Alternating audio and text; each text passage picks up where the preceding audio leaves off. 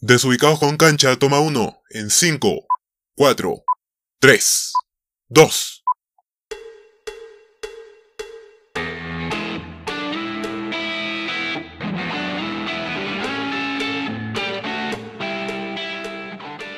¿Qué tal, mega gente? Bienvenidos a Desubicados con cancha, temporada de Play por Desubicados. Les saluda Javier y en este capítulo veremos el enfoque que ha tenido cada personaje en la nueva temporada de Sex Education. Así que ajusten sus butacas y no suelten su canchita, porque aquí comienza la acción.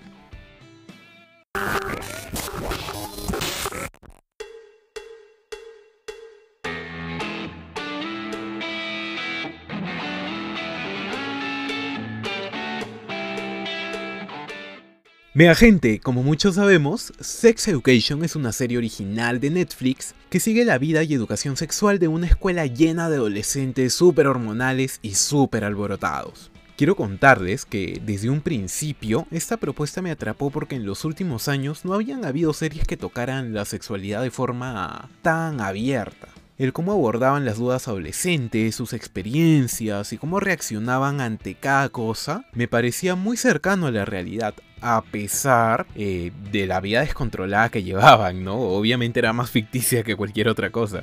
Sin embargo, esta última temporada ha bajado la parte de educación y se ha centrado más en desarrollar las historias personales que han venido hilando desde la primera temporada. No me malentiendan, agradezco el avance que han tenido, pero me hubiera gustado que manejaran no sé, la educación como antes, sí ofrecer esto de educación sexual que era el plus de la serie, ¿no? Por eso mismo, el enfoque de este programa estará en sus personajes y el desarrollo que han tenido. ¿Han ido por buen camino o no han sabido cómo manejarlos? bueno, vamos a comenzar por Amy. Al comenzar la temporada me pareció que querían explotar lo que le había pasado en la anterior, pero bueno, avanzando los capítulos me di cuenta que no estaban sobre tocando el tema. Lo estaban llevando muy real en realidad. Creo que eh, la mayoría sabemos que un trauma no se supera de la noche a la mañana y ella en ningún momento se había detenido a pensar completamente sobre lo que le había pasado y mucho menos había buscado ayuda para superarlo. Así que si bien no tuvimos el plus de siempre, al menos con este personaje podemos ver un poquito eh, ese terreno de la salud mental. Algo que me gusta mucho también es cuando hacen que dos personajes que nunca te imaginarías en una escena juntos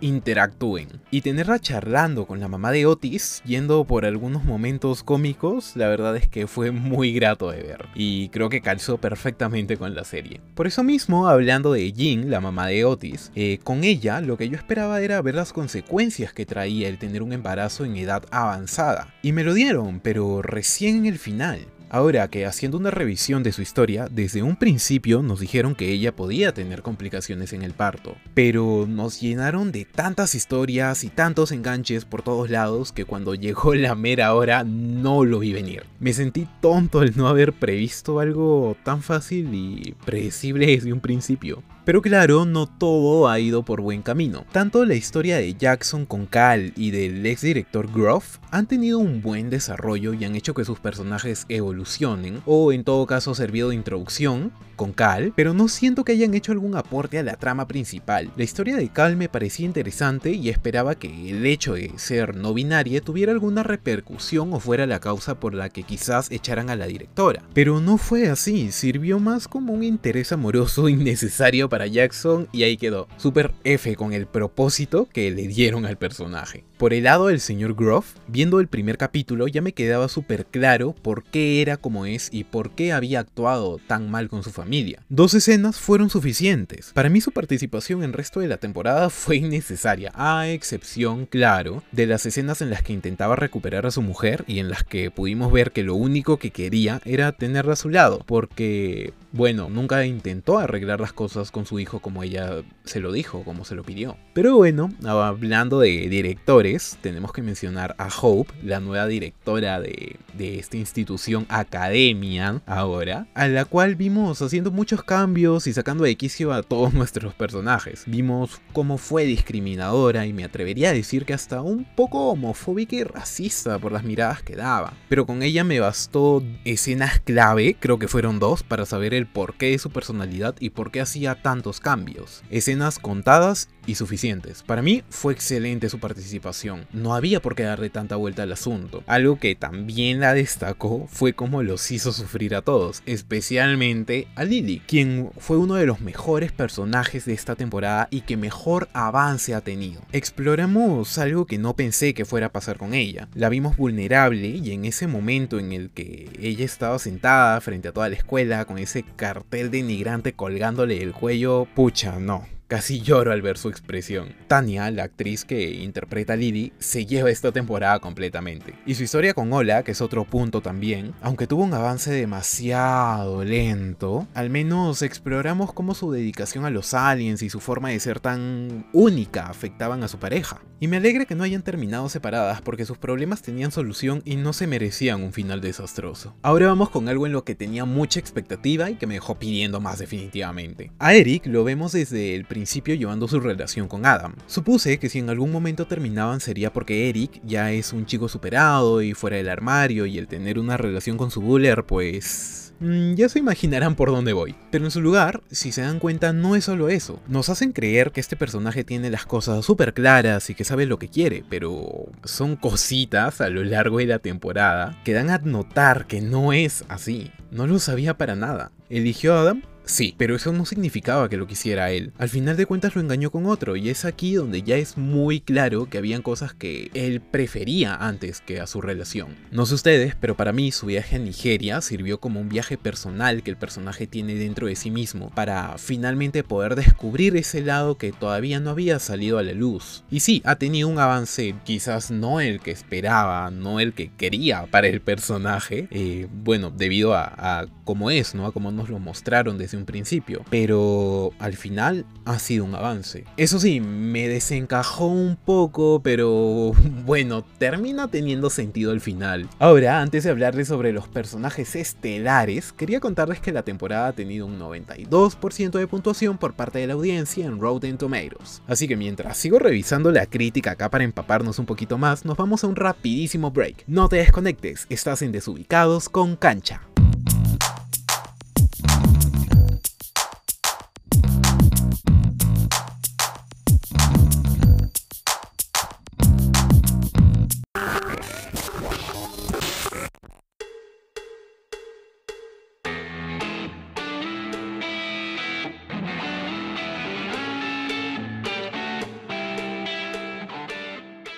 Ya regresamos aquí en Desubicados con Cancha. Y para cerrar el arco de Eric, tenemos que hablar de Adam, quien se la ha pasado conociendo a su verdadero yo. Quiero que sepan que soy fan del todo a su tiempo, cada uno avanza a su propio ritmo, por lo que no me pareció que en cierta parte Eric lo estuviera intentando forzar a algo para lo que Adam no estaba listo. Además, a lo largo de esta temporada vimos cómo se esforzaba por avanzar, por tener una buena relación, por hacer feliz a Eric. Se esforzó con algo que él no hacía, hablar y preguntar, interesarse por los demás. Sin duda, una de las mejores evoluciones en esta serie y que sé que tiene más por desarrollar. El momento en el que Eric le confesó que lo había engañado fue Vaya, nunca pensé ver a Adam en esa situación y su reacción demuestra la madurez que ha ido adquiriendo a lo largo de la temporada. Hemos podido darnos cuenta que si bien es un chico un poco tonto, es muy dulce a la vez. Uno de mis favoritos sin duda. Además, me gustó cómo su perrita fue ganando importancia en su desarrollo personal y cómo su amistad con Ola se mantuvo, lo cual me daba miedo que lo dejaran de lado, ya que, bueno, su amistad es simplemente como ninguna. Y de él nos vamos a Rahim. Algo que sí me esperaba y que han dejado a medias ha sido su futura relación de Adam con Rahim. No sabemos qué tipo de relación será, pero es obvio que para una futura temporada su historia va a ir por ahí. Desde la anterior debo confesarles que yo ya los shipeaba, aunque eran rivales, por así decirlo, pero no sé, quizás termine siendo solo una linda amistad. Ya lo veremos. Y así pasamos a un personaje que sin duda esta temporada se ha lucido, no solo en vestuario y en personalidad, sino también en su historia. Les estoy hablando de Rui, y algo que me encantó fue que le dieran un behind de toda su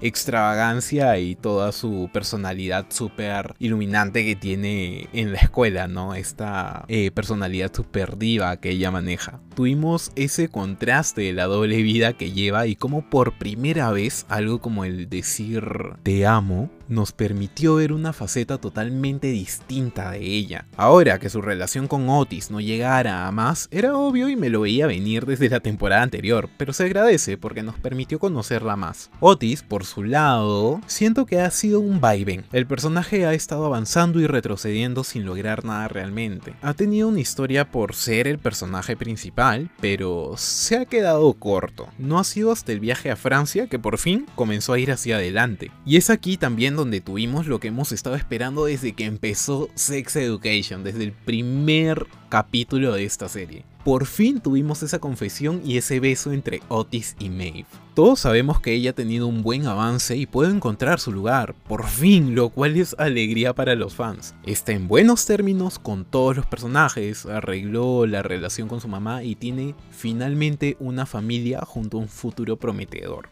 Pero sé que lo más resaltante ha sido su relación con Otis, obviamente. Yo soy súper fan de esta pareja y he esperado este beso por mucho tiempo. Y bueno, yo esperaba que esto sucediera al final de la temporada y que se quedaran juntos, ¿no? Que nos dejaran con esa expectativa de la siguiente temporada ellos van a desarrollar su relación. Pero no, ella al final se va y a Otis no le queda de otra que aceptar que la chica que sí ama se vaya en busca de su futuro. Porque bueno, a ella sí le dijo te amo. Creo que ya quedó súper claro que los llevó shipeando desde que todo empezó. Vivo por esas escenas en las que se daban miradas y cómo eran el uno con el otro. Por fin nos dieron a los fans lo que esperábamos y nos lo quitaron ahí mismo. No puede ser. ha sido triste, pero necesario si me lo preguntan. Ella merecía salir del hoyo y él al fin ha tenido dos golpes que lo pueden hacer madurar. En un contexto general, ha sido una buena temporada, con altos y bajos, pero que se ha mantenido bien. Ha sido muy predecible, pero a pesar de eso te meten tantas minis historias y pasan tantas cosas que te despistan de todo lo obvio. Yo decía, ah, esto va a pasar, y sí pasaba, pero muchas cosas se me escapaban por llevarle ritmo a la serie. Pensé que los capítulos eran largos porque sí, pero cuando terminé la temporada completa me di cuenta que era adrede. Con todo lo que les he contado, ya nos damos cuenta que no todos los personajes han tenido un buen viaje, el héroe, ¿no? Pero han avanzado bien, a su ritmo diría yo. Y a nivel de guion, pues, eh, la mitad de la historia ha estado muy interesante y la otra mitad no tanto. No han habido giros impactantes, pero las historias personales definitivamente han sabido cómo tenernos enganchados minuto a minuto. Y así, mega gente, concluimos los diferentes caminos en los que hemos acompañado a estos personajes, porque debemos admitir, sean o no tus favoritos, saben cómo tenernos a la expectativa de una siguiente temporada. Yo soy Javier y eso ha sido todo por este episodio. Nos escuchamos la próxima semana aquí en Desubicados con Cancha, temporada Dale Play por Desubicados. Hasta la vista, mega gente. Y corte. Esa queda.